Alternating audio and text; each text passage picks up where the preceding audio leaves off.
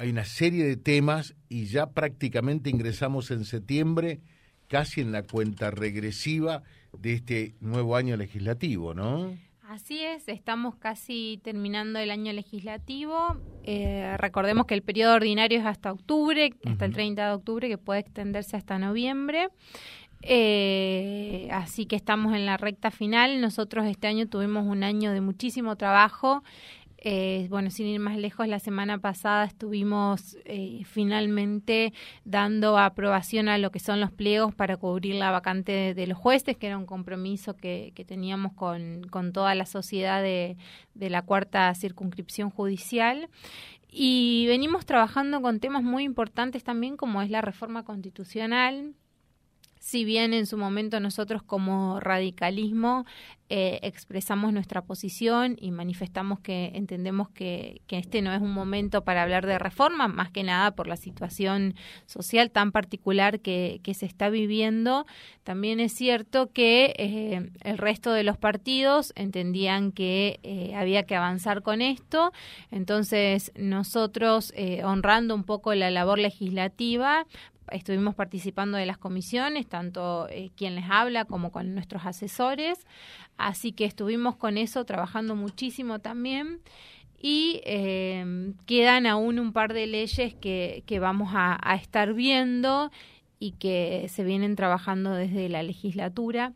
Nosotros la semana pasada, por ejemplo, dimos sanción a una ley que, que es nuestra, que tiene que ver con los mediadores comunitarios, que nos habían solicitado mucho eh, que trabajó mucho la gente de Defensoría del Pueblo en la capacitación. No sé si ustedes recuerdan, eh, hasta hace dos años se los estaba capacitando mucho, que tiene que ver con la resolución de los conflictos eh, que, que no, no llegan a la justicia, que son conflictos entre vecinos, quizás eh, y nos contaban, por ejemplo, en las toscas que lo estaban utilizando para los conflictos que tenían que ver con, por ejemplo, las barras de distintos eh, de distintos grupos que, que tenían enfrentamientos en los barrios. Entonces, a través de esta mediación comunitaria, lo que lo que procuraban era mejorar las condiciones de, de vida de, de, todos los vecinos. Así que la verdad es que venimos muy, muy, muy contentos. Nosotros no paramos en todo el año, todas las semanas estamos eh, pudiendo sacar algo, dar aprobación a algún proyecto, sea de comunicación o sea de ley, como en este caso, que es el que tengo más reciente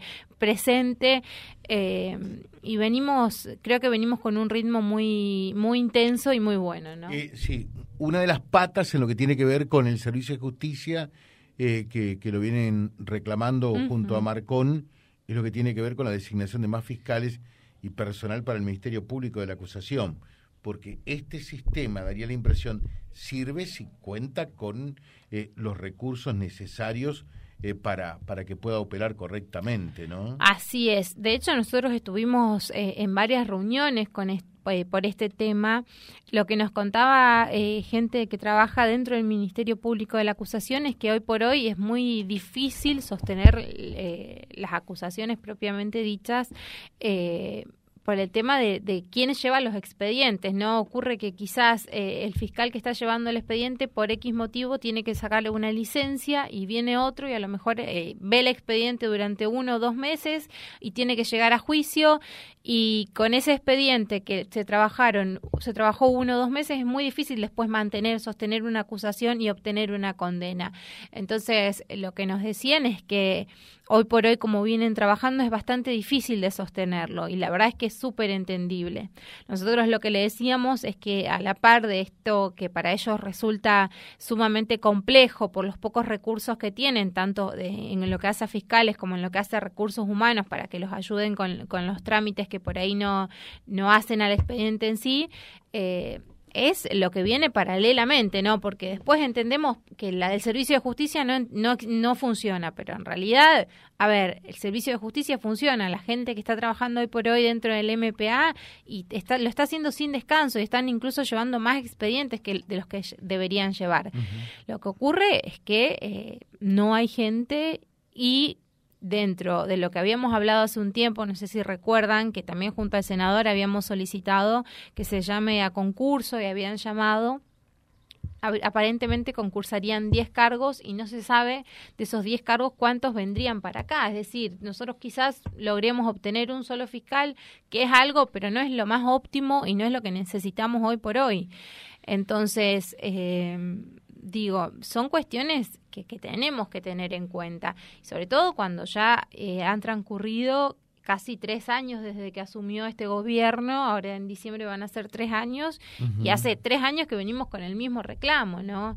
Eh, entonces, me parece que también existe por parte de, hoy, de, quién es el Ejecutivo hoy por hoy, una intencionalidad de, no dar eh, respuestas en cuanto a lo que hace al Servicio de Administración de Justicia. Eh, hola, eh, mm, otro mensaje dice, soy José Bazán, saludos a la diputada Espíndola, que siga presentando proyectos para mejorar las cosas. Adelante y saludos. Eh, Cristina desde el barrio La Loma saluda también y dice muchas gracias por la visita de ayer, cuando estábamos celebrando el Día del Niño. Estuvo allí, ¿no? Sí, estuvimos en, eh, visitando a la Cristi y también estuvimos acá en Barrio Noreste que nos habían invitado, así que convertimos una hermosa tarde junto a los niños ayer. Bueno, ¿qué hacemos con, con algunos temas puntuales que también son necesarios eh, en lo que tiene que ver con la policía? Y en definitiva, esto va de la mano eh, con, con, el Ministerio Público de la Acusación, por ejemplo, eh, los médicos que, que, están faltando, los profesionales eh, y también la morguera, ¿no? Exacto, nosotros tenemos un pedido por la morguera puntual que lo venimos manifestando hace ya varios meses y que no logramos hasta el día de hoy tener una respuesta. El departamento tenía una morguera, después fue trasladada a la ciudad de Vera, la verdad es que no entendemos bien cuál, cuál fue el motivo. Eh, y nosotros, esto provocó que nosotros nos quedemos sin, sin morguera. Cuando hablo de morguera estoy hablando de, la ambulancia que traslada los cadáveres, no de, la morguera que funciona eh, en el hospital, ¿no? Em, entonces, hoy por hoy, ese servicio lo que suelen hacer es, ante la urgencia, imaginémonos que hasta que viene de Vera y demás, lo que suelen hacer es tercerizarlo generalmente eh, por medio de la cooperativa de servicios públicos. Eh, de hecho, a nosotros nos, ha tocado por ahí eh, casos puntuales donde, donde nos han solicitado ante la desesperación de los familiares que quizás tienen a un familiar fallecido y lo tienen a lo mejor en un accidente de tránsito y está el, el cuerpo de, de la persona eh, en la ruta o en el pavimento durante varias horas, nos, nos ha tocado por ahí pedir que, la, que el, sí, la cooperativa de servicios públicos eh, a lo mejor haga e, ese servicio cuando en realidad no le corresponde. Eh, el mismo problema tenemos tanto con médicos forenses como con los médicos policiales. La realidad es que lo que nosotros veíamos es que un médico forense no alcanzaría a cubrir no sería lo óptimo, digamos. sería lo, ojalá sería algo que tengamos, pero no es lo óptimo.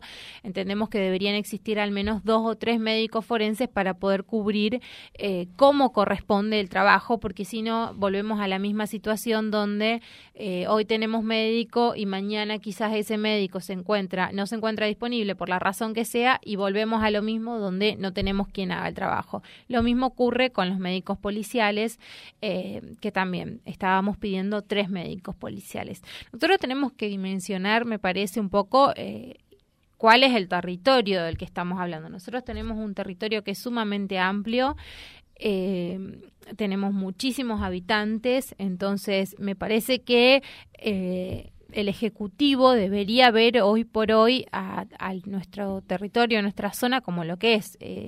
Digo, estamos hablando ya de una zona que está súper urbanizada, que es una zona enorme, que hablamos de, Reconquista de Avellaneda prácticamente como un solo distrito muchas veces para lo que tiene que ver con lo comercial, para lo que tiene que ver con el tránsito.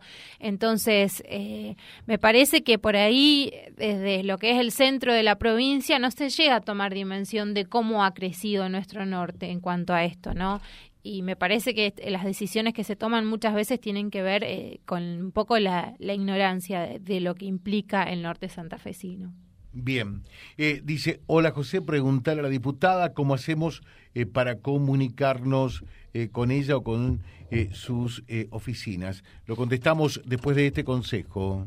que sabemos que han presentado proyectos, eh, pero cada vez eh, el estado es más preocupante y ya peligroso, tiene que ver con rutas provinciales, la 31 y la 40 fundamentalmente, ¿no? Tenemos varios pedidos en, relación a eso. De hecho, eh, hemos estado también haciendo videos para redes como para que la gente y los funcionarios a los que les corresponde resolver eso dimensionen el peligro que es, porque estamos hablando de que hay lugares donde el asfalto está no existe literalmente y tenemos pozos que son bastante profundos eh, y son un grave peligro para la gente que circula a diario y son muchísimos los vecinos porque vienen de otras localidades como el Arazán, Nicanor, La Sarita. Entonces, eh, digo, en este sentido me parece que lo que es eh, infraestructura vial ha quedado eh, bastante relegado, me parece, de las prioridades, ¿no? Te contesto lo del teléfono antes de olvidarme, porque lo tengo acá. El teléfono de la oficina es 38 62 54. A ver, tomamos nota porque van a volver a preguntar enseguida.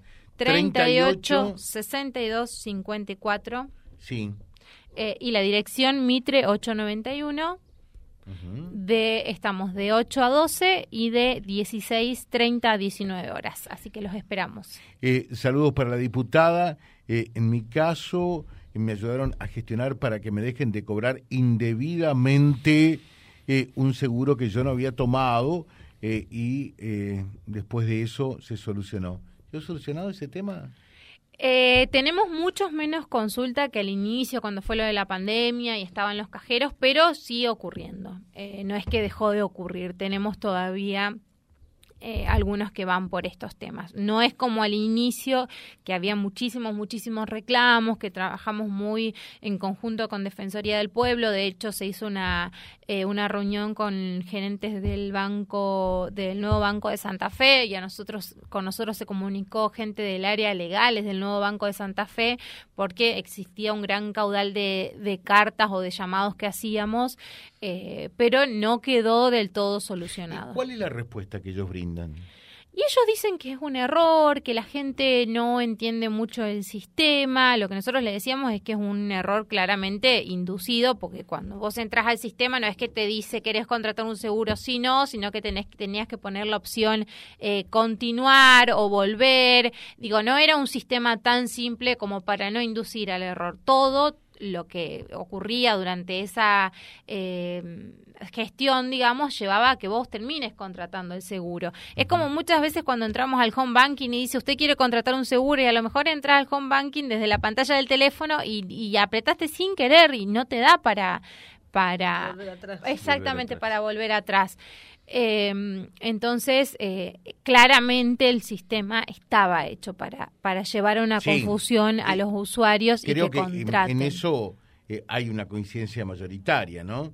Puede que el banco diga, acá está, eh, dio el ok, pero, pero ese ok en buena medida era inducido, ¿no? Exactamente. Fundamentalmente para la gente mayor que no entiende de las nuevas tecnologías. Lo que hicieron después, a, raíz de, la, de las reuniones que tuvimos eh, y junto al senador Marcón enviamos también eh, una denuncia al Banco Central de la República Argentina. El Banco Central es, el organismo de, contralor de, todos los bancos, las entidades financieras. Entonces, eh, después de esta denuncia, lo que hicieron fue modificar un poco sus políticas y, por ejemplo, hoy por hoy en el home banking existe la posibilidad de, desde una de las ventanitas dar de baja los seguros contratados. Mm. Eh, pero también, digo, no es algo simple, no es algo que, por ejemplo, el abuelo, a nuestros abuelos, a los jubilados les resulte fácil hacer. Digo, de hecho, eh, es, bastante difícil eh, muchas veces extraer el dinero, entonces imaginémonos que hacer semejante operación de buscar dónde se encuentra la pestaña para dar de baja el seguro, darlo de baja, no, no es algo simple. Así que... Acá dice eh, buen día, José. Sí, sí. Eh, cuando uno abre la app del banco, te aparece seguros de bici, de robo, etcétera. Exacto. Y, sigue apareciendo. Sigue apareciendo. Y muchas veces aparece préstamos. Ahora también dice usted desea contratar un préstamo y también son por sumas. Eh, que también hay gente que nos decía que lo que ha ocurrido también es que han robado datos y han sacado préstamos y después la gente eh, recurría por ahí a, nuestras oficinas para decirnos, mira, nos hackearon la cuenta, eh, tenemos un crédito, exactamente, que también estuvimos trabajando con eso desde la legislatura. Tenemos un crédito que no lo sacamos, no lo ocupamos, no lo podemos pagar porque por algo no, no, lo, no lo habíamos sacado porque no lo podemos pagar, lo sacó alguien en nuestro nombre, lo usó y ahora nos quieren cobrar a nosotros. Así que también estuvimos trabajando para solicitar que eh, los bancos adapten lo que son los sistemas informáticos a los nuevos tiempos que corren. Me parece que la realidad es que eh, es una picardía por ahí que un banco no, no tenga sistemas que sean inviolables con, con lo que implica, con la inversión mínima que implicaría para ellos en relación a las ganancias que obtienen. Eh, dice este eh, oyente Henry, captan clientes con un lenguaje engañoso los seguros. A mí me pasó y después de dejarlos seguir un poco, dice, eh, los mandé a plantar rabanitos eh, y entonces no me llamaron más. bueno, eh, esto es lo que está pasando, ¿no? Saludos, hay otro saludo también a la diputada con respecto a este tema. dice, me parece muy importante el proyecto presentado con respecto al bullying. Ah, bien, hemos hecho un proyecto que tiene que ver y que responde a, numerosos papás que se comunicaron con nosotros de, las escuelas, eh, que tiene que ver con, eh, primero es un pedido de informe, pero tenemos el proyecto de ley que va a estar ingresando estos días también. Eh, con ver qué tipo de medidas se está tomando desde el gobierno provincial para evitar el bullying. No sé si recuerdan que hace una, un par de, meses circuló un video de un nene muy chiquito que lloraba y que decía que no quería ir a la escuela porque le hacían bullying. Bueno, a raíz de esto se comunicaron con nosotros papás que nos contaban que esa es la realidad diaria y lo que ocurre a diferencia, a ver, porque tenemos que decir, nosotros también fuimos a la escuela y por ahí existía ese grupito que era eh, quizás un poco más belicoso y es, algunos eh, hemos sufrido algún tipo de, bullying, pero lo que ocurre hoy es que el chico sale de la escuela, está en redes, entonces es un acoso constante para el nene. Eh, y muchos papás nos contaban que los chicos tenían que, por ejemplo, ir al psicólogo a raíz de esto para poder lidiar con el día a día en la escuela. Entonces, lo que nosotros queremos saber es desde el gobierno provincial qué medidas se toman y eh, en cuanto a lo que hace eh, al Ministerio de Educación en sí, qué tipo de eh, formación se da al docente y cómo lo manejan a estos casos, si solamente llaman a los niños, si llaman a los niños y a los padres, porque los padres somos actores fundamentales en esto y para que esto no siga ocurriendo. Entonces, eh, queremos saber esto un poco, ¿no? ¿Qué, qué, qué medidas toma el, gobierno provincial? Porque es un tema que ha avanzado, ha avanzado muchísimo. Nosotros hemos lamentado casos terribles eh, de chicos que lamentablemente se han quitado de la vida por casos de bullying. Entonces eh, es algo que no, no podemos dejar simplemente pasar y decir, bueno, los chicos son cosas de chicos como, como se decían cuando nosotros íbamos a la escuela. Bueno, dice respecto a los seguros del banco, sigue apareciendo la pantalla al cobrar, aparece de golpe y si apretás a ir, eh, estás contratando el seguro. Eh, buen día, José. Yo tengo la billetera y ahora me dice que caducó y no sé si hace cuatro meses que tengo y ya caducó.